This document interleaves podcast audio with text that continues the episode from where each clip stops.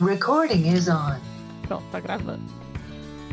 Olá! Você está ouvindo Memórias e Trajetórias nas Ciências Sociais, um podcast produzido pelo DCS, o Departamento de Ciências Sociais da UEM, a Universidade Estadual de Maringá. Meu nome é Zuleika Bueno, sou professora do DCS e para fazer esse podcast eu convido egressos e egressas do curso de Ciências Sociais para contarem um pouco como foi fazer a graduação na área, lembrarem os aspectos mais marcantes dessa formação e compartilharem com a gente como tem sido atuar como cientistas sociais por aí, mundo afora. Eu tô com o chat aqui do lado aberto, se alguém quiser fazer alguma pergunta. Deixa eu ver aqui. E, enfim, tem tantas questões, né? Mas essa era uma delas, e aí por isso eu também perguntei. As pessoas enxergam muitas vezes o professor como se fosse uma espécie de dom natural. Nessa segunda temporada do podcast, o cotidiano da sala de aula, o ensino de sociologia na educação básica e as relações entre ciências sociais e educação ganham destaque nas conversas. Neste primeiro programa da nossa segunda temporada, eu convido você, ouvinte, a conhecer as memórias e a trajetória do nosso convidado, Alisson Cipriano Pereira, graduado em Ciências Sociais pela Universidade Estadual de Maringá e professor efetivo de Sociologia da Rede Pública Estadual do Mato Grosso desde 2018. Além disso, o Alisson atuou por mais de uma década na Rede Estadual do Paraná, nas cidades de Sarandi e Maringá, trabalhando com ensino médio regular e também com a educação de jovens e adultos. Ele vai contar um pouco dessa história aqui pra gente.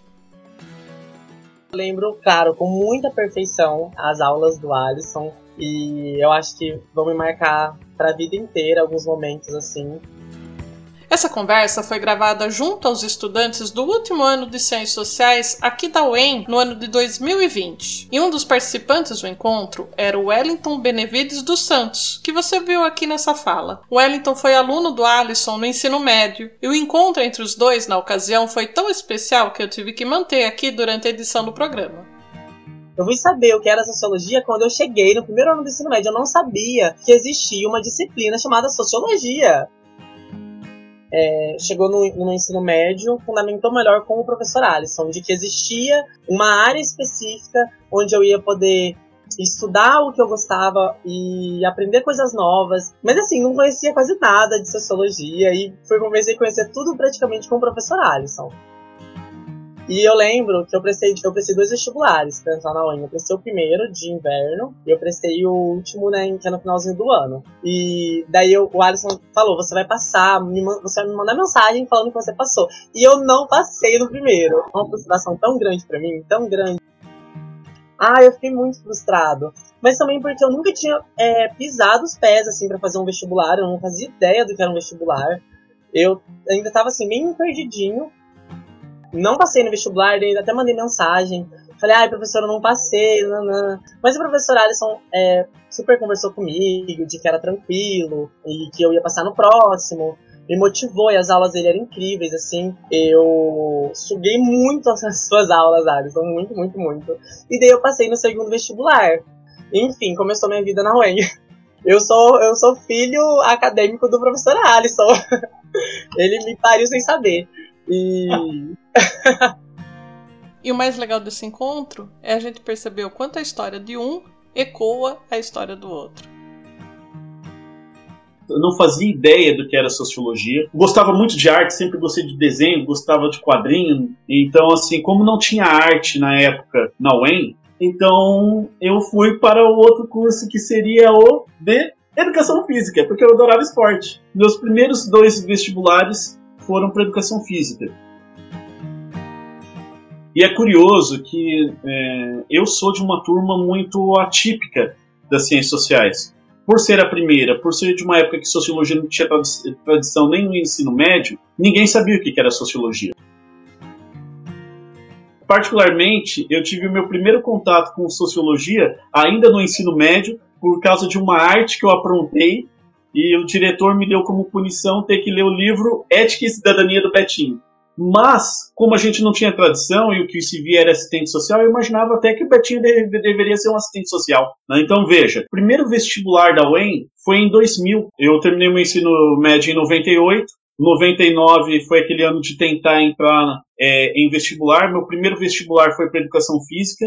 Aí, eu sei que em 2000, quando acabou o vestibular normal, como era normal na época, a gente tomou conhecimento de que 11 cursos novos estariam começando na UEM. E dentro desses 11 cursos, dois eram de humanas, a saber, sociologia e filosofia. E aí eu fui fazer esse vestibular de emergência, aquela ideia, não quero perder o ano, né? Ah, assistente social deve ser legal, né? Sociologia deve ser assistente social. E se você pegar a turma de ciências sociais a primeira, a maioria eram pessoas como eu, que fizeram vestibular em outros cursos e que estava tendo a oportunidade de fazer um curso que variava, né? Entre, por exemplo, ah, eu faço direito, eu vou eliminar matéria. Vamos fazer e ver, ver se dá. Então teve essa situação. A situação da primeira turma foi uma situação sem tradição. Vamos pegar aí que talvez o Altair, aliás, muito provavelmente, o Altair, que era o aluno mais velho da turma, né, que já tinha feito muito tempo atrás em matemática, sabia o que era ciências sociais e fez. Eu, se eu não me engano, tinha, tínhamos três ou quatro na turma que tinham essa situação. A maioria era marinheiro de primeira viagem. E aí que foi sendo conquistado pelo curso.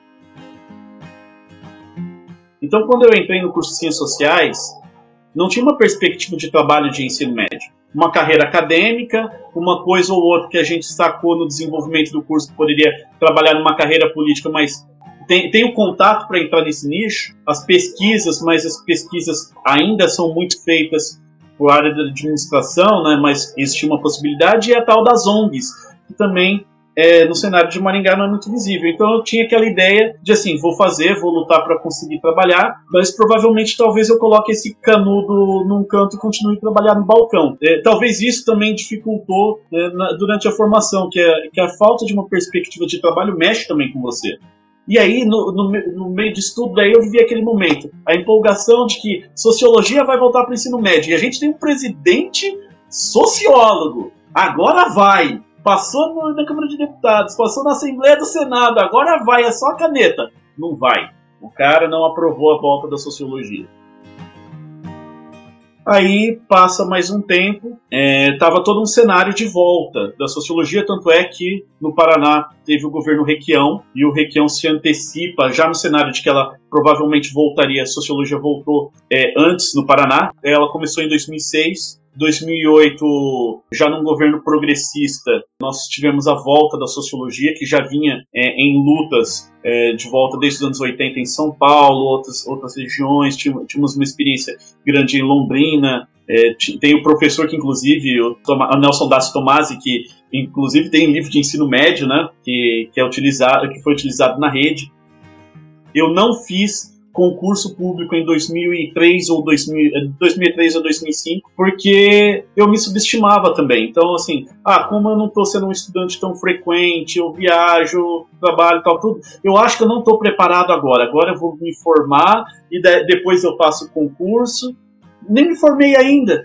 Aí o que, que aconteceu? Em 2007, o, o outro concurso que teve, teve para todas as disciplinas. Adivinha qual disciplina que não teve concurso? Sociologia. Então, às vezes, galera, se eu puder ir dando algumas dicas para vocês, é acha que não está capaz, faz assim mesmo. Vai no mínimo servir de experiência, você vai ter uma visão clara do que você tem que melhorar. E o medo e a recusa não te leva a nada, né? só, só te adia. Eu fui, um, eu fui da primeira turma, mas saí em 2006. Fiz o primeiro ano, passei, segundo ano, passei levando dependência, Terceiro ano reprovei, terceiro ano passei, quarto ano tranquei, quarto ano tranquei, quarto ano passei.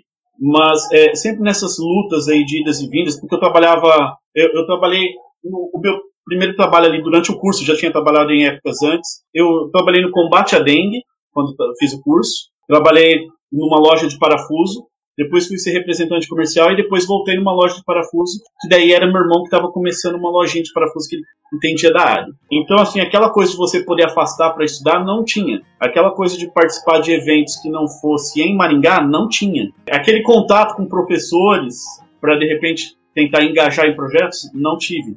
Então, assim, é, o que eu tive foi a graduação mesmo o trabalho mais complicado que me afastou do curso foi que eu peguei um período que fui representante comercial. Eu trabalhava atendendo algumas cidades da vizinhança, então posava fora, então reprovei por, por falta, né? E isso atrapalhou é, muitos estudos. Eu vou falar assim, eu sempre gostei de quadrinhos, né? Então o que que acontecia? Lá no início eu queria, meu sonho era ser desenhista de quadrinhos. E tem e nos quadrinhos, por muito que tem muita bobeira, tem muita crítica social, tem muita o empenho de um, de um herói de quadrinho é a luta social, né? A luta por, por algo. Então assim tem muito do, da, da sociologia que me que me direcionou para a questão política que eu também gostava, por mais que eu não percebesse. Né? Isso se tornou, isso aflorou mais. E, e me tornou, o, e eu vi que o curso me tornou uma pessoa melhor, porque assim, eu era fruto de uma sociedade, por mais que lutasse, mas assim, eu tinha muitos dos vícios. Eu tinha preconceito, eu, eu tinha um certo preconceito que me enxergava, às vezes, com homoafetivos, eu tinha a, aquela fala do não ser racista porque tem um amigo negro, então eu vi que o curso foi me tornando uma pessoa melhor e isso também me atraía. Ele estava fazendo algo comigo. É, minha mãe é, é, confeiteira até os dias de hoje. Meu pai é falecido, ele teve vários trabalhos, mas o trabalho que fosse. Meu pai trabalhava, já pegou e já vendeu que boa na motinha dele e vendia de moto, sempre para pelo menos ter um emprego. Então eu, eu vim da classe trabalhadora. Meu primeiro ano, é, meu pai ele veio a falecer, né? Então isso isso foi muito pesado porque eu sempre fui ligado, muito ligado ao meu pai, mesmo nas brigas e e abraços, a gente foi muito ligado e nem preciso dizer qual é o peso de um pai na, na vida de um, de um filho. Aí eu tive um primeiro ano meio complicado. Eu lembro, assim, que tiveram alguns professores que, que tiveram uma atitude elogiável, embora teve professor que eu, que eu tive que acionar me, medida via CEP para conseguir ter acesso, porque eu perdi uma prova e perdi porque eu dormia com meu pai no hospital e ele falou que eu, por causa que eu perdi a prova não, não podia. Mas, por exemplo, o meu primeiro contato, o, o, professor João, foi um cara muito grande comigo, foi o primeiro cara que, porque assim, eu estava escondendo que estava acontecendo isso. E aí eu, eu falei com ele, e ele falou assim: O que, que você está fazendo aqui? Vai embora, depois isso aqui a gente resolve. Então, assim, isso reverbera na minha atitude como professor. Antes de pensar em matéria, é, a gente tem que se enxergar como ser humano. Ó, por exemplo, a professora Eliane Sebeika, né, uma professora fenomenal. Não sei se ainda está, se se aposentou ou não, mas era, era uma professora assim, é, como posso dizer? Foi a professora que, que eu reprovei uma ou duas vezes com ela, mas foi a minha melhor professora. Professora fenomenal, assim, que chega, lota o quadro, mas ela não é de lotar o quadro para se esconder. Ela, ela mira um canto da, da parede e ela vai falar do início ao final da aula. Assim, se você reprovar na matéria dela, porque ela passa muito conteúdo, mas se você reprovar na matéria dela, você nunca vai poder acusar ela de que ela não explicou. E, olha, e eu reprovei com ela. E, era, e, é, e é legal assim que eu, assim, eu considero ela a melhor professora que eu tive ali no, na minha graduação. Eu termino minha graduação em 2006 e em 2007 eu vou tentar pegar aula. Então aconteceu, quando eu fui pegar aula no início de 2007, o contrato dos PSS do ano anterior tinha sido prorrogado. E aí eu levei meio ano para conseguir pegar aula, vendo muitos pedagogos, historiadores, tudo pegando aula na minha frente, porque é, eles estavam na listagem anterior. Aí levou meio ano, continuei trabalhando com meu irmão, e em 2007 eu começo a dar aula, que é o momento que, de certa forma, começa a mudar a minha vida, assim, é, quanto em ganho salarial, quanto em se sentir feliz com o que estava fazendo mas a minha vibe nunca foi essa. É, eu era um profissional que, assim, por mais que trabalhasse, acho, acho que até fazia bem o que fazia, não era algo que eu gostava. Não me sentia contribuindo fazendo isso. Em 2007 eu começo a dar aula, eu pego aula de manhã em Sarandi. Primeira vez que eu dei aula foi no Cebeja, substituindo a professora Talita, né, que ela estava grávida e tirou uma licença que naquela época era de quatro meses. É, eu peguei aula no Cebeja e a aula era tarde. Beleza, vou lá. Vou ter que dar aula hoje, não deu nenhum tempo para ler e preparar nada, mas tudo bem, vou lá. Qual é a realidade do Cebeja? A realidade do Cebeja é que cada aluno está em um capítulo, cada aluno está em um momento. Tem um aluno que ele tá. falta uma semana para ele concluir, tem um aluno que faz um mês que entrou, tem um aluno que está te dizendo boa tarde pela primeira vez. Então, como é que eu faria nesse momento, pisando na sala no meu primeiro dia?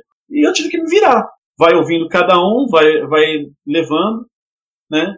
E vai construindo. A Talita, é, e eu acho que é uma das lições que vocês têm que tirar enquanto alunos é que vocês precisam ser unidos, tá? a Talita teve uma atitude muito legal comigo. Ela, porque ela não precisava ir, lá no curso, assim, ir lá no, por exemplo, no Independência. No início eu não peguei todas as aulas dela. Aí ela foi lá para conversar para dizer mais ou menos onde estava, para me explicar, me dar um norte, foi muito bacana isso. E ela me deu a primeira coisa que me mostrou também ali no curso que eu precisava lutar, como se eu já não tivesse visto na distribuição. Mas ela me falou assim: quantas aulas você pegou, Alisson? Eu falei: ah, peguei 20. Ela falou: mas e as outras 20? Eu falei: que outras 20? Ela falou: ah, eu estou em tal e tal escola também.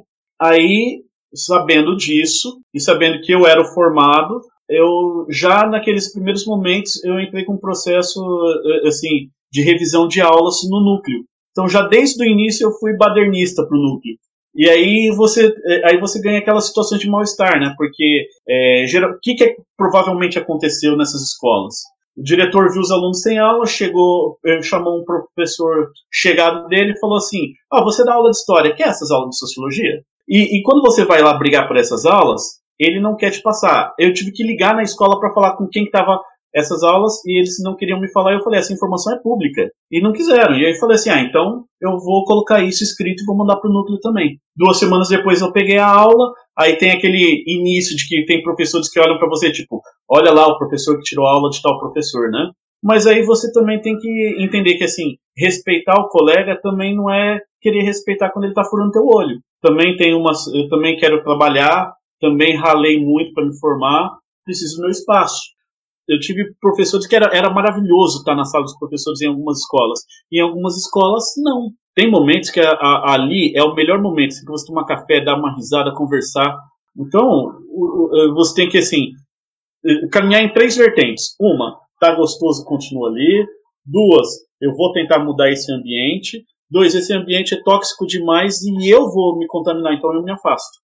Porque eu vou questionar. Então, assim, e às vezes, se tiver uma escola bacana, os outros professores, isso mesmo, beleza, blá blá blá, blá tal, tudo. E tem professor que te coloca o problema dele e você luta junto com ele. Agora, tem, tem escola que, que não dá, então você tem que sacar qual é cada escola. E meu primeiro ano foi muita substituição, muita substituição. Eu comecei, eu trabalhei com disciplina até que não era minha, por mais que eu odiasse isso, e, e veio também a ser uma pauta que eu sempre coloquei procurar não dar aula de outra matéria. A gente não se formou por isso, não quer que dê aulas na nossa, não vamos pegar a dos outros. Então, veio a ser uma construção. Sabe como foi o meu primeiro trabalho traumático de que eu passei para os alunos, os alunos entregaram cópia da internet? Primeiro, primeiro trabalho, passei lá, um trabalhozinho em grupo, tal, lá no primeiro ano ainda.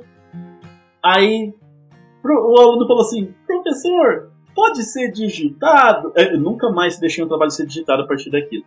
Professor, pode? Eu falei, pode. Ctrl C, Ctrl V no último, e daí o aluno que tem dinheiro ainda imprime umas 20, 30 páginas, né? Vira um tratado. Né? E só que você sabia que não tinha feito. E eu assim, caramba, o que, que eu faço? Às vezes ouvir os outros professores te dão ótimas dicas. Você aprende ouvindo os outros. Aí eu lembro que assim, um dos meus bons diretores foi o Geraldo Trabuco, era um professor de filosofia que era diretor lá no Cebeja de Sarandi na época. Trabalhou em outros também. E aí eu falei assim, Geraldo, o que, que eu faço, cara? Aconteceu isso. Ele falou assim, faz o seguinte, volta o trabalho para os alunos fala assim, vou dar nota 6 desde que você escreva todo os trabalhos à mão. Ou é zero. Então você, às vezes você, você vai pegando, eu pegando dica que nem assim, gente, um dos trabalhos, um uma das coisas que eu mais me orgulho é o independente de ter trabalhado, assim, é, não à toa, assim, porque eu aprendia muito, assim, tinha Edna Aranha, teve o professor Júlio, teve, puxa, a Fátima, a Fátima, a Fátima era uma professora extremamente empenhada. Meu Deus, a Fátima, Alisson, a Fátima, eu tenho que te interromper, eu não aguento. Gente, a Fátima! Vai, fala dela, professora, vou até é quieto. Você sabe mais que eu, porque eu, eu só tenho aquela imagem de fora. Mas ela, por exemplo, para ensinar os pensadores, ela fez os alunos fazerem teatrozinho da história, eles contando uma história que, que tivesse aquela moral. A diretora do Independência, ela é provavelmente a melhor diretora que eu tive e que talvez eu venha a ter na vida. A gente costuma falar que, ah, escola pública, escola em Sarandi, vixe, mas aquela escolinha pública de Sarandi tinha uma professora, doutora, por exemplo, em, em português, que, é, que, os, que, ela era professora na UEM e que tinha alunos estagiários que ela levava para dar aula, fazer estágio lá. Então, assim, passava muita situação, uma escola hiper qualificada, né? Então, assim, você aprende muito, assim, ninguém é Deus, a gente aprende muito. Então, é, que, nem, que eu falei de Paulo Freire, minha primeira dica é Paulo Freire. Por que, que Paulo Freire falava? Fala assim, olha, tenta explicar o aluno as coisas para o aluno a partir da realidade que ele vê. Eu chegava lá para o aluno de Cebeja, ele tem uma realidade de um trabalhador. Chegava para o aluno do, do Independência, é, tinha uma realidade. Chegava, então assim, às vezes você é, levar as coisas que você gosta, porque cativar é mostrar que as coisas que você gosta tá ali. Né? Você não se apaixonou por aquilo? será que as pessoas também não podem se apaixonar? Então, então eu falava para eles, às vezes eu vou ter que ser um pouco mais chato, mas tenta ao máximo ser legal. Já que vai ser um conteúdo muito pesado, quebra o ritmo. Eu, eu às vezes subi em cima de carteira, abri a porta da sala, da, é, é, uma, como é que é? Eu pegar até hoje. Eu brinco deles responderem hey ho, let's go, né? Vezes é brincar, criar um clima assim, poxa, a gente vai passar quatro horas juntos. E, e na realidade, assim, uma aula né, tem 50 minutos, vai, mas é, é, é uma rotina. Um aluno, a, a, gente tem aluno noturno que passou o dia inteiro trabalhando e daí ele vai chegar, sentar numa cadeirinha de madeira de uma sala que não tem ar condicionado, porque assim, fui um aluno que passou várias vezes de recuperação. Aí eu falava para eles, olha, passei desde a quarta série do primário até o último ano de universidade, eu nunca mais soube que era passar direto. Eu tive mais dificuldade, outros não. Acho que talvez era aquela coisa que eu brincava o ano inteiro, mas aí eu sabia que em duas semanas de recuperação, e, na, naquela época a gente estudava o conteúdo do capítulo inteiro, ou do livro inteiro, fazia uma prova de recuperação e passava. Hoje em dia é conselho, né? Mas eu não sei, eu entrava numa piração nessa época de passar, que eu chegava, é, é, tomava café e Coca-Cola e rádio para me manter com musiquinha acordada e ficava estudando. E, e às vezes, porque assim, eu, eu, tive um, alguns lances que eu fui meio infantil, era meio infantilizado. Ou talvez essa sociedade atual, porque quando eu lia quadrinhos, eu lia de quadrinhos desde antes de passar o primeiro desenho dos X-Men na, na, na TV. Então lá, quando uh, eu tava meus coleguinhas fumando e acho, se pagando de que tava mais adulto e criança era eu que lia gibi, né? Talvez a minha facilidade nesse quesito seja conseguir olhar e pegar o aluno que assim, sabe, você está sendo descartado. Eu sei o que é passar por isso mas é, e o outro chegava é, às vezes falta um pouco de carinho sabe porque a gente não conhece a realidade da casa do cara e, eu soube talvez ali chegar para o cara que estava próximo de descaminhar e eu várias vezes estive próximo de descaminhar e falar olha você pode e isso talvez seja o, o, lado que, que eu pude contribuir então assim é, a primeira vez que eu peguei um livro chamada que foi o da Talita eu vi uma observaçãozinha assim em um aluno que estava nota fora de lugar Aí estava escrito assim a lápis, só para eu saber, esteve preso. E aí? Tinha o lado meu do medo, né? Ai meu Deus, será que esse aluno vai bater em mim? Te, teve aluno já que no passado, que era traficante na escola lá no Lisboa, que colocava uma cornetinha, é, cornetinha do som na, é, na, boca da bolsa e parava do lado da sua porta e ficava te intimidando. Né? Já aconteceu desse tipo de coisa, muito no início, mas aconteceu. Né? Mas às vezes a gente entender a realidade. A gente está. É, quantos alunos ali, infelizmente, assim, em Sarandi é uma cidade de dormitório, então assim você pega a população mais mais pobre assim e que mais depende de um professor que entenda. Um professor que às vezes vai lá e pega o cara e fala assim, cara, você vai para frente. Na realidade, talvez o mais importante é, é o professor gostar dos alunos e aí a coisa vai. Talvez eu tenha conseguido me aproximar dos alunos que são geralmente descartados, vamos colocar assim, né? Ah, esse daqui nunca vai dar nada da vida, né? É, eu dei aula, é, eu dei aula no Gastão Vidigal e o cara que trabalhava lá de zelador uma vez falou assim: Eu via você na escola, eu achava que você não ia virar nada da vida. E eu tava lá dando aula. Então, assim, claro, é, eu passei algumas dificuldades que talvez eu entendesse, mas eu acho que acima disso é a gente querer se enxergar como pessoa, né? É querer é, é, o amor no sentido de, de amar aquele aluno. Então, como é que eu chego nele, né? Como é que eu ensino ele? Será que às vezes se eu falar de outra forma, que nem assim, uma preocupação que eu tinha muito quando dava aula era falar, olha, seguinte, não tenho medo de falar comigo. Tá, eu sei, eu sou um cara feio, mas você se acostuma, não tem problema. Você sempre, sempre saía com essas. Falava assim, olha, dúvida ruim é a dúvida que você não perguntou, porque ela continua em dúvida. Então, se você me perguntar, eu vou explicar de novo. Se você me perguntar, eu vou explicar de novo. Quem, quem já estudou comigo sabe que teve vezes que eu fiquei em, uma, em um exercício uma aula inteira. E às vezes o aluno que, que entendeu fala assim: Ah, Maria, ele ainda não entendeu. E você tem que continuar. Porque daí você trabalha com a seguinte ideia: o aluno que aprendeu está reforçando e o aluno que não aprendeu vai aprender. Ah, mas não, você vai. Entendeu? E, e, às vezes o que falta é assim. É, é, é, amar nesse sentido, não amar no sentido geral do Alckmin, que, pro, que, que, o professor tem que amar o que faz. É um, é um amor de se indignar. Pô, eu amo tanto a minha profissão que eu luto para que não tire. eu estou encampando brigas aqui, aqui, nas escolas do Mato Grosso e em reuniões sindicais por uma revisão da quantidade de aulas tal, tudo, é, é, é, um amor no sentido da luta. E às vezes a gente tem que lutar pelos nossos alunos, porque muita coisa desacredita eles. Muita coisa desacredita. E, e, então, talvez a minha única vantagem nesse momento. E aí eu sempre fui um cara meio palhaço, assim.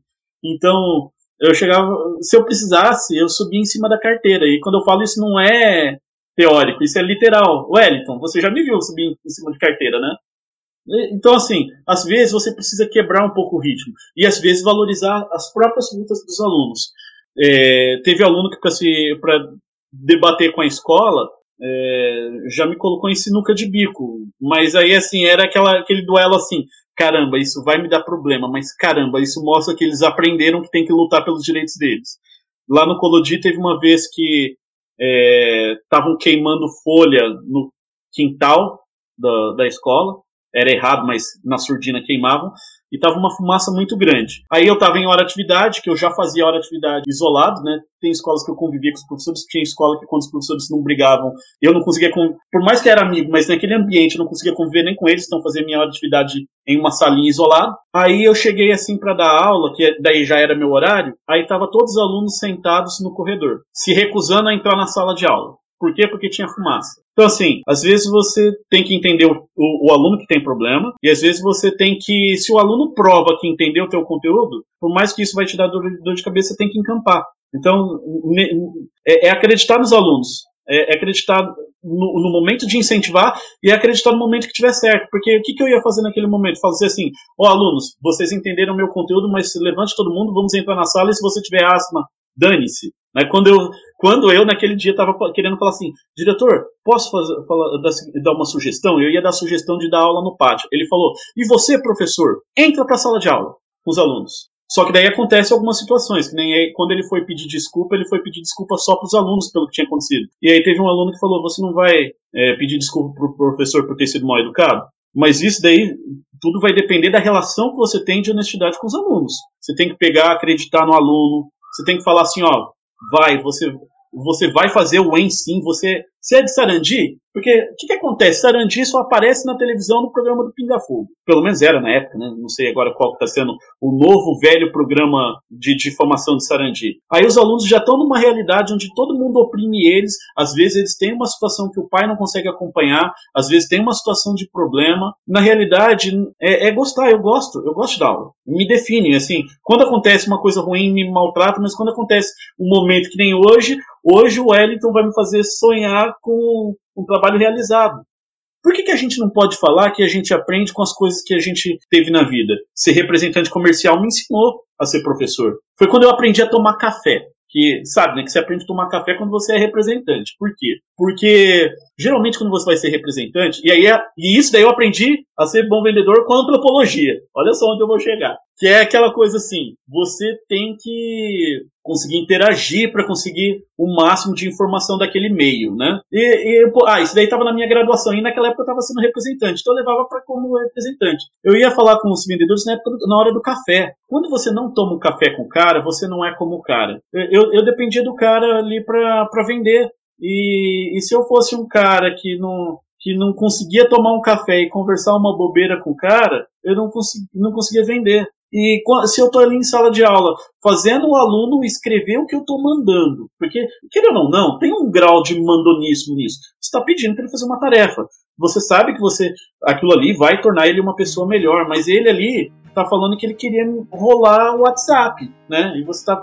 Então, assim, tenta ganhar o cara de outra forma, poxa. As pessoas vivem tentando te cativar porque você não cativa os outros. Então, traz o mundo para dentro de casa. Não como na EAD agora, mas traz.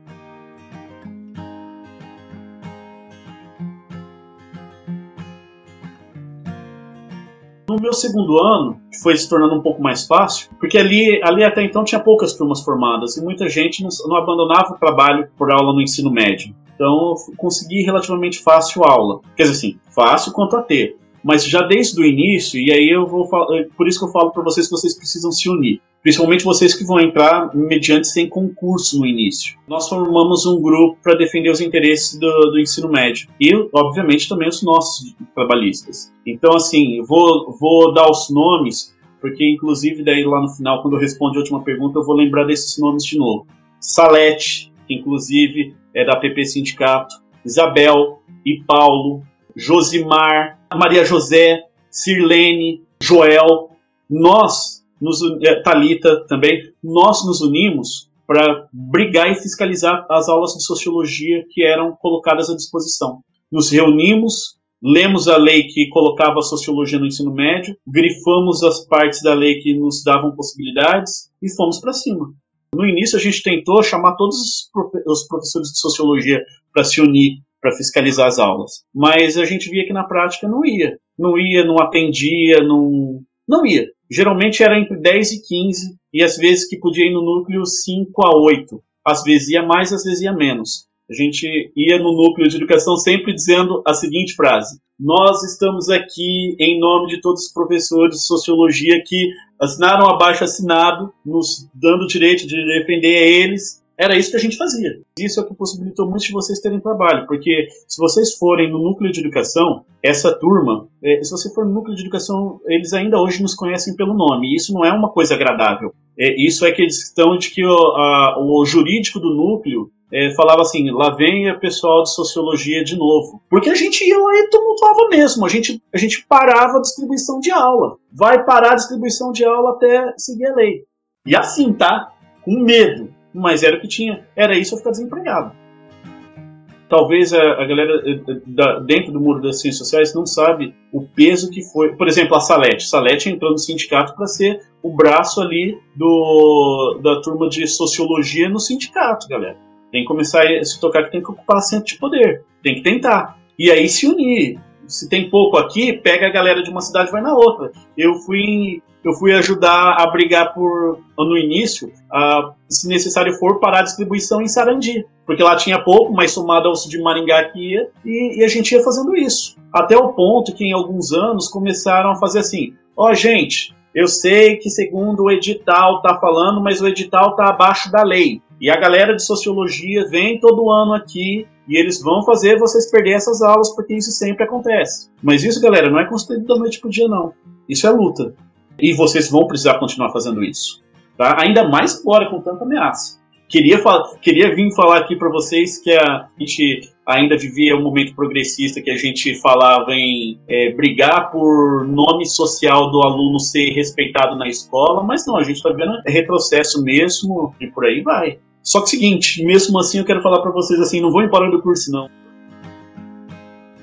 a gente foi começando a conseguir ganhar espaço, respeito nas distribuições. Em 2013 acontece um racha, um racha por conta de um, de certa forma, uma conquista, mas aconteceu um racha, que é o que é o ano do concurso, concurso de 2013. O governo, depois de muita cobrança, né, já aí já governo Beto Richa, tá? Porque ó, temos que separar. Se a gente puder pegar para vocês entenderem aí na cabeça de vocês, Governo Requi... Vou falar pela ordem do Paraná. Governo Requião para sociologia primeiro. Governo Lula coloca para todo o país. E, a, e aí a medida de como isso vai aumentando. Porque no início era um ano do ensino médio, depois passou a dois, depois passou a três. E por que, que essa luta é importante de quantidade de aulas e que é o tema, inclusive, que eu procuro estudar no mestrado? Porque isso significa conquista. Quando aumentou de um ano para dois, eu vi o dobro de professores de sociologia serem contratados. Ah, mas isso é classista. Galera, me desculpa, se você não lutar pela sua classe, o outro vai lutar pela dele. No início, professor, eu ouvi gente falando: ah, vocês estão fazendo uma discussão da sociologia que é, que é muito classista, como se isso fosse uma coisa de se envergonhar. E, e, na boa, quando a lei apareceu em 2009, colocando em dois anos, e em 2010 em três, e três foi maravilhoso para a sociologia, foi o auge. Foi muito bom ver o pessoal se formando e tendo trabalho. Aí, de repente, o governo Requião foi aumentando a hora de atividade, e, e significa melhor tempo para preparar a aula, e significa que se o professor está afastado e ainda tem turma, é mais alguém sendo contratado. Então a gente precisa precisa estar tá atento para essa luta. Mas aí, como eu disse, 2013 teve um concurso que gerou um certo racha na turma, um cisma que foi o gerar, porque assim, até tinha professores concursados da época de 2003, mas foram poucos que tiveram concurso. 2007 não teve concurso, então a gente estava com um hiato de 10 anos, aí gerou o cisma do que a sociologia vem experimentar com mais força do eu sou concursado e você é contratado. O, o, sentimento que gerou em alguns, infelizmente, de que se eu passei eu sou bom, se você não passou você é ruim. E, e assim, e a própria dúvida que isso te gera. Em 2013, eu já era professor de sociologia há alguns anos e de repente quando eu não passei no concurso eu me senti um lixo. Eu me senti assim, será que eu estou fazendo o que eu devia? Porque eu não entrei. É hoje eu consigo olhar e a gente vê que a gente nem, nem sempre passa em tudo, né? Então tá, mas aí em 2013 teve esse problema do racha. E aí também o racha de, de lutas. É, é claro que daí eu vou falar assim, eu entendo, porque também quando um profissional ele consegue uma etapa, ele já não precisa estar na pira da do outro, mas também tem lutas que precisavam continuar a ser coletivas, e poucos entenderam esse momento. Por exemplo, aí eu já cito com uma, uma grande, assim, nesse, nesse aspecto, por exemplo, a Eliane e a Verônica, a Eliane, ela fazia assim, ó, pra gente, isso era, por isso vocês precisam, mesmo que de lutas que tem, você precisa ter contato com o outro. Ela vinha e fazia assim, olha, aqui tá as aulas que a gente não pegou no leilão. Ela anotava, porque tem uma distribuição do concursado e uma distribuição do contratado. E precisa ter esse meio de campo, porque quando você não tem esse meio de campo, algumas escolas, de novo, extraviam essas aulas. Então, o campo de ciências sociais precisa estar unido. Galera, é, algum dos professores de vocês já deve ter falado que as ciências sociais é a ciência da crise. E em se tratando do ensino médio, ela sempre está em crise. A crise é a sua existência na, na sociologia. Em 2012, tava, é, é, veio uma discussão sobre aumentar português e matemática no fundamental e no ensino médio. E qual que era a válvula de escape? Diminuir humanas. No fundamental foi história e geografia, na, na, no ensino médio seria sociologia e filosofia. E aí for, foram lutas, e às vezes algumas lutas que te fazem passar por situações, às vezes constrangedoras, por também constranger os outros. Que, por exemplo, em sala de professores, eu levei essa discussão e, e eu cheguei a assinar a ata porque estava atrapalhando o bom andamento do, do, do, espaço, do pouco espaço da tomada de café, porque eu procurava agir politicamente ali. É, fiz um comentário na minha rede social, as pessoas compartilharam, alguns dias depois estava na mesa da diretora da minha escola. A gente conseguiu barrar, a gente e outros, né, Paraná inteiro e tal, mas a gente conseguiu barrar. Mas é o seguinte, se você for para o campo da educação, se o campo tem muitos sabores, porque eu adoro, eu, ó, você não faz ideia de como eu adoro ver nos alunos da universidade nesse momento. Mas isso daqui não se constrói da noite pro dia, é luta. Eu quero que o, eu quero que o pessoal aí que está no estágio tenha um lugar para onde ir, sabe? Tem, possa dar aula no ensino médio. Então, parte disso é o espaço. Como eu disse lá no, no início, quando em 2009 passou, né, 2008 foi uma, um ano só do ensino médio, 2009 2, 2010 3. Galera, foi tão maravilhoso para mim ver, ver dobrar a quantidade de professor. Sabe, a felicidade de ver outro cara realizando o sonho de dar aula, de fazer o que ele tinha se formado, e daí no outro ano aumentar de novo, tal, tudo. E a gente está vivendo um momento de retrocesso. É... Hoje eu estou concursado, tal, eu lutei. Mas, sabe, eu já começo a ouvir coisas que lá no início eu não ouvia tanto. Hoje eu estou ouvindo o aluno falar assim: professor, mas você ainda me indica sabendo que a sociologia pode sair do ensino médio? E aí te dá aquele nó, né? Eu quero indicar a sociologia para o cara, mas será que ele vai ter trabalho? Que trabalho? É parte da vida. A, a, a lei de diretrizes e bases fala assim: o ensino para a vida e o trabalho, porque o trabalho faz, faz parte da vida. E eu gosto de imaginar, eu gosto de ser sonhador. Eu quero tentar escrever alguma coisa que eu possa usar para tentar ampliar a aula aqui. Quando eu cheguei aqui, eu tentei montar um. conhecer todos os grupos, todos os professores, montar um zap, conversar com os, os professores e tentar ir para o Ministério Público. Quando eu vi, nem todo mundo pode, nem todo mundo quer. Aí eu estou tentando um pouco do rumo da carreira a, acadêmica para ter um estudo, para daí pressionar o sindicato com o estudo e pressionar o Ministério Público com, com o estudo. Então, então a, a ideia é campo de luta. É, é, meu estudo, é, é ele é o que começou na UEM é, é ter, ter, um sonho de poder trabalhar e, e é continuar nisso. Meu projeto é a questão do tempo da sociologia no, no ensino médio. A luta pela dignidade de é, tentar uma quantidade equânime entre todas as disciplinas, né? Por que, que a sociologia, é, que lutou tanto, ela volta para o ensino médio, mas é, diferente de uma política pública como na área da saúde, que tem uma centralidade e tal, por que, que ela foi deixada a cargo de cada estado decidir a quantidade do tempo? Então eu tive duas disciplinas, uma sobre a questão do cuidado, e aí eu estou falando da questão do estresse de, de, ter somente uma aula no Mato Grosso, e o outro, a outra disciplina que eu estou tendo é política pública, então daí eu estou debatendo um pouquinho mais mais a fundo. Então, assim, ó, que, já que a casa é o novo espaço de estudo, trabalho e tudo, ó, livro sobre BNCC, livro sobre BNCC, Paulo Freire, algumas revistas de sociologia, tá tudo aqui em volta no quarto.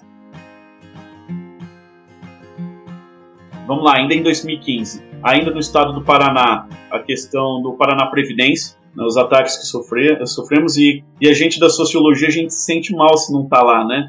Eu lembro que assim eu vi o pessoal ocupar a assembleia e eu falava assim, caramba, eu sou um professor de sociologia que não pegou o ônibus e foi para a assembleia, né? Porque parece que que essa culpa é tua. Tava, eu tava no dia que a gente apanhou, passei a frustração de pegar minha esposa e tá, tá, tá acompanhando pela internet, preocupado, e eu como se fosse num campo de guerra atrás de um pilar para falar que estava bem.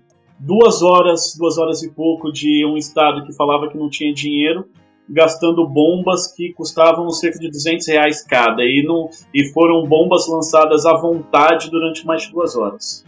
Chegou um momento que os pássaros estavam assustados, voando de um lado para o outro, e quando você olhava para cima e via os pássaros voando, você já corria pensando que era bomba. Helicóptero tendo dado rasante, sniper em prédio, policial te descendo sarrafo. E você estava inclusive brigando pelo Paraná Previdência que atendia a ele. Vem 2017 como um ano hiper traumático para mim, que é o ano que a sociologia deixa de ser obrigatória no ensino médio. Aquilo foi terrível. Eu era um professor há cerca de 10 anos, pai de família, gostando do que faz, fora do mercado comum, tipo trabalhar num balcão de loja ou alguma outra coisa há mais de 10 anos, é, mais próximo dos 40 naquele momento. 30, em 2017 estava fazendo 38 anos, sabendo que para o mercado de trabalho eu já não era um cara interessante. E aí? 2017 teve o concurso do Mato Grosso, prova hiper complicada, 90 questões na parte da manhã, na parte da tarde, quatro questões abertas de 10 linhas, mais uma redação de 40. E depois, se você passasse nessa etapa, um dia de prova prática. O Wellington sabe que eu já tinha um projeto pessoal que eu dava aula para os alunos, dava cursinho eh, pré-vestibular, um cursinho específico de sociologia. Eu pegava todas as questões de sociologia, eu, a diretora Ana do Independência é, é uma mulher muito massa, muito para frente. Ela me cedeu espaço e eu tive alunos, eh, alunos que iam lá e faziam curso e, e estudavam, né? E era uma, era uma troca, né? eu, eu também estava estudando, porque eu não tinha tempo para estudar. Era da aula, e aí eu negociei parte das minhas horas de atividade, eu diminuí a hora de atividade que eu tinha para corrigir prova para dar curso para aluno, que é, em parte preparava eles, em parte me ajudava a me preparar para o concurso público. Assim, desde que eu me formei, eu busquei a vida inteira isso. Eu queria ser o que eu sou hoje. Eu acho que eu não volto, é, pelo menos não tão cedo. Estou em novas lutas aqui que, que, eu tenho, que eu tenho interesse por isso. Tem possibilidades já cheguei aqui um pouco com uma galera fazendo barulho, assim, né? Eu, eu me sindicalizei um dia, me sindicalizei um dia antes de, de assumir o concurso. No dia que a gente estava recebendo as aulas mesmo, a gente parou a distribuição até as 8 horas da noite, porque tinha as aulas em escola plena e eu e era a minha chance de trazer a minha esposa para cá, né, se eu pegasse, porque a escola plena é, é a escola integral. E aí, por trabalhar nela, eu poderia trabalhar mais 10 horas. E estava sendo passado para outras pessoas. Aí eu e alguma galera da sociologia se mobilizou e tal, só que daí na 8 horas da noite a gente recuou porque a gente falou: caramba, a gente tá para assumir o concurso, é, essa a gente perde, depois a gente luta de novo. E aí vem as lutas, vem as lutas atuais no sindicato e na, no núcleo das escolas, porque eu quero tentar a realidade do Paraná aqui, que é ter duas aulas no ensino médio. E em épocas de pandemia, isso mostra como é complicado para um professor que só tem uma aula. São, são lutas a, a, a todo instante, já tem novas, e, e, essa luta é a luta minha do mestrado.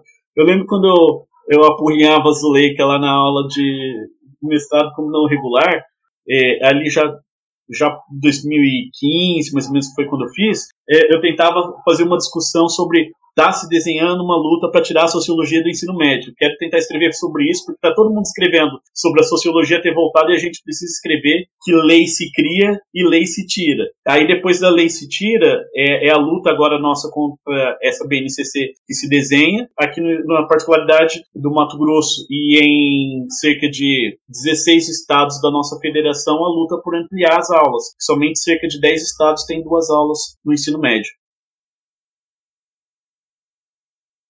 A gente já está chegando no fim da conversa. Mas antes de encerrar aquele encontro e esse podcast, eu vou deixar aqui para vocês a fala que a Emily Franco, aluna também do curso naquele momento, fez a partir das observações, dos comentários, das trajetórias e das lutas do professor Alisson. E daí a gente já vai encaminhando para o final do podcast.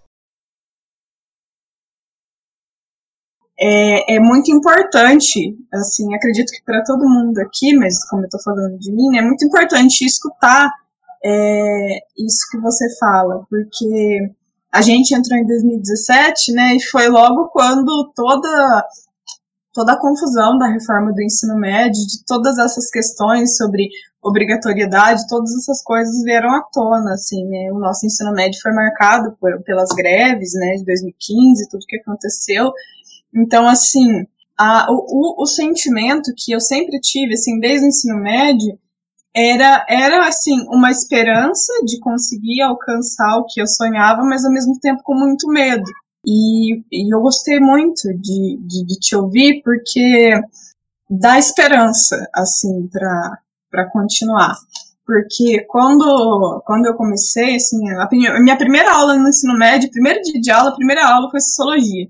E que nem igual Wellington eu não conhecia, nunca tinha ouvido falar de sociologia, nunca tinha ouvido falar de nenhum autor da sociologia. Eu não sabia nada, nada, absolutamente nada, assim. Então, os professores de, de todos, assim, vários, vários professores que eu sou de Paysandu, né? E Paysandu também tem umas características muito parecidas com, com Sarandi, né? É, eu fui aluna da Eliane, aí foi, foi muito importante também ter, ter tido aula com ela, ter outros professores também que vieram a se formar depois, que eu, que eu tive contato, né?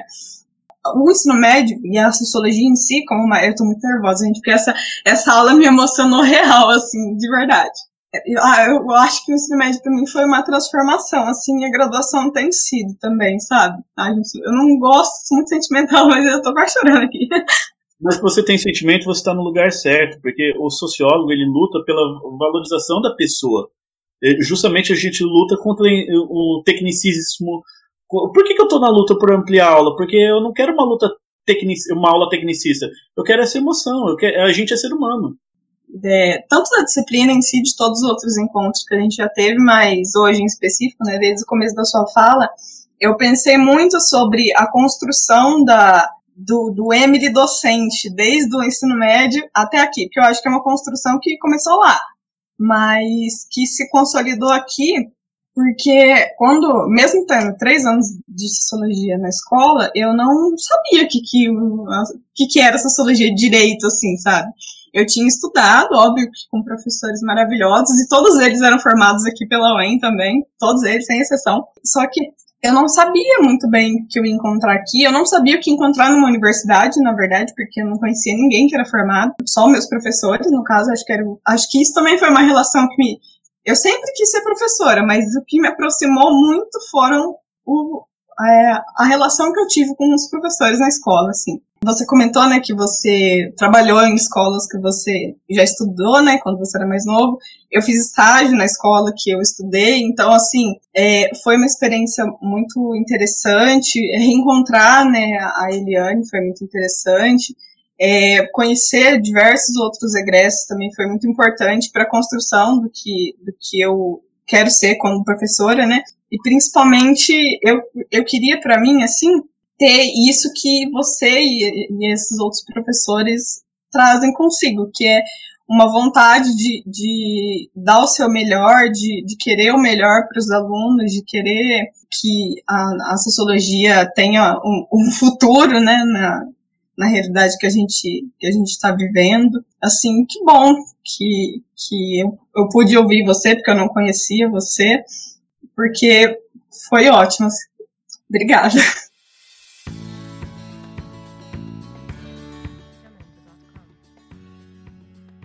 A conversa que você acabou de ouvir foi gravada no dia 2 de outubro de 2020 e editada em julho de 2021. No momento de gravação da conversa, bem como no momento de edição desse programa, o contexto escolar e social do Brasil é marcado pela pandemia da Covid-19. As disputas entre manter ou não manter escolas abertas e os desafios do ensino remoto permanecem presentes nos meses que separam a gravação e a edição dessa conversa. A tal reforma do ensino médio e da implementação da Base Nacional Comum Curricular também compõe o cenário educacional brasileiro. Uma coisa mudou e não foi para melhor, desde que a gente conversou com o Alisson. A quantidade de aulas da disciplina de Sociologia na rede pública do Paraná foi drasticamente reduzida entre 2020 e 2021. E essa luta que o Alisson cita, que ele está travando lá no Mato Grosso, para ampliar a carga horária da disciplina, também se tornou uma luta necessária no estado do Paraná. Para quem quiser ler mais sobre as lutas e as reflexões que o Alisson apresenta na conversa, sugiro a leitura do capítulo que ele escreveu para o livro O Ensino de Sociologia no Brasil, volume 2, publicado pela editora Café com Sociologia. É o segundo capítulo da coletânea e tem o título de Sociologia no Ensino Médio, a diferença da carga horária semanal no Paraná e no Mato Grosso. Pois é, ainda tem muita luta pela frente. Eu agradeço todo mundo que participou do encontro no momento da gravação e agradeço principalmente ao Alisson, que aceitou o convite para contar sua história nas ciências sociais e autorizou a transformação daquela conversa nesse podcast. Obrigado a você também por ouvir o programa. Se quiser entrar em contato para fazer alguma pergunta, tirar dúvidas ou deixar algum comentário, mande uma mensagem para zpbueno.br. Até o próximo programa.